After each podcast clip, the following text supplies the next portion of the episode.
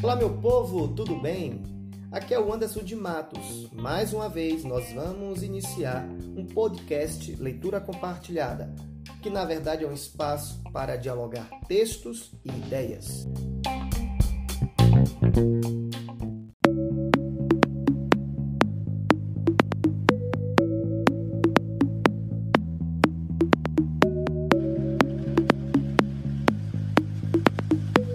Hoje nós vamos falar sobre o primeiro capítulo do livro de Ed René Kivitz, que eu estou fazendo uma análise, Vivendo com Propósitos.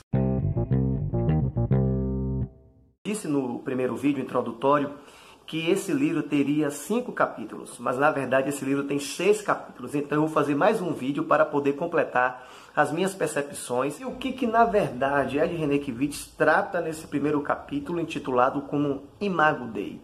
Na verdade, ele vai trabalhar com alguns conceitos e desconstruí-los. O conceito sobre felicidade, o conceito sobre o que os livros de autoajuda falam, os conceitos sobre transcendência e imanência, os conceitos sobre até a própria expressão imago Dei, que é uma expressão latina que significa a imagem e semelhança de Deus. Quando ele fala sobre felicidade nesse primeiro momento, ele diz o seguinte, que as pessoas entendem que felicidade deriva dos picos de alegria que vão acumulando durante a existência. E que de fato esses picos de alegria não duram muito tempo, retornando a pessoa a seu estágio inicial de contentamento ou seu ponto de estabilidade. E aí ele fala que a neurociência diz o seguinte: quando as pessoas falam de felicidade, na verdade, elas estão falando a respeito do estado de espírito.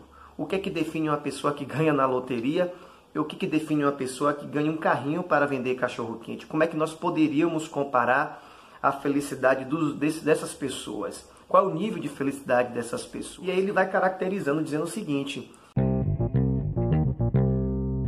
existem duas matrizes fundamentais para a gente identificar o que as pessoas acham sobre felicidade, o consenso comum sobre felicidade. A primeira matriz ele fala o seguinte, que é a intensidade e a quantidade de experiências que produzem esses picos de alegria. Um da matriz que ele fala que as pessoas derivam o seu conceito de felicidade é a média de estado de espírito que as pessoas encontram no intervalo entre seus picos eufóricos. Eu achei isso muito interessante. E ele vai tratar de uma regra geral que as pessoas pensam. Todos nós vivemos em ciclos de estado de espírito.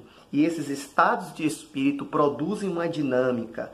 E dessa dinâmica nós derivamos o nível da nossa felicidade, sempre comparando uns com os outros. Interessante quando ele fala sobre isso, que ele vai também abordar essa questão dos livros de autoajuda.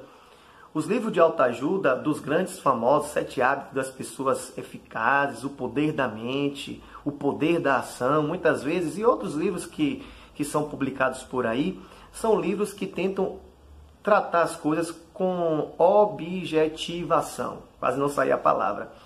E esses conteúdos objetivos muitas vezes não conseguem dar certo para a diversidade de pessoas que há no mundo. As pessoas interpretam de forma diferente, leem de forma diferente. E muitas vezes isso é um problema diante do conceito de felicidade, diante das pessoas pensam para buscar a felicidade. E é claro, quando ele fala de felicidade, ele vai trabalhar com esses aspectos, né, da palavra imago Dei, imagem e semelhança de Deus. Vai trabalhar sobre esse paradigma judaico-cristão, mas ele vai trazer também o seguinte, que o contentamento, que é o conteúdo, é aquele que é contente em si mesmo, capaz de usufruir para si mesmo o que tem dentro de si, conteúdo de empatia, de solidariedade, quando eu tenho esse conteúdo de amor, quando eu tenho esse conteúdo de temperança, de paciência, de fé, nós estaremos equilibrados diante, diante dos picos eufóricos de alegria. Porque não é o pico eufórico de alegria que vai denotar que nós estamos felizes. Tem um provérbio chinês que ele cita que o caminho da felicidade não é onde se vai chegar, e sim como você faz para ir. Como você se desenvolve nessa ida.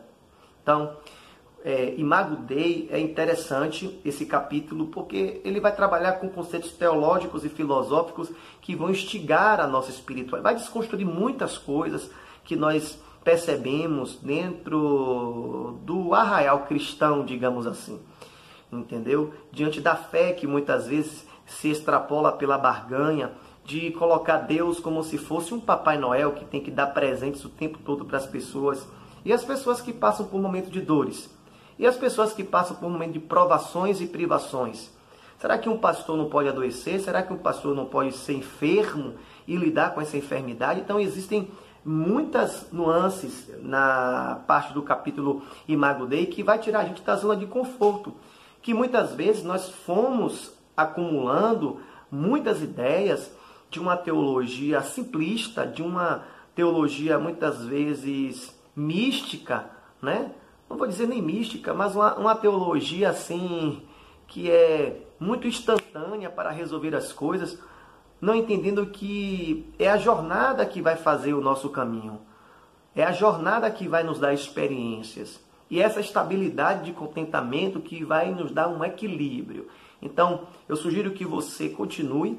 Se você tiver interesse de ler este livro, a primeira parte do capítulo, que se trata de Mago Dei, leia, compartilhe. Se você quiser escrever aqui nos comentários, escreva aqui nos comentários, a gente pode dialogar ideias.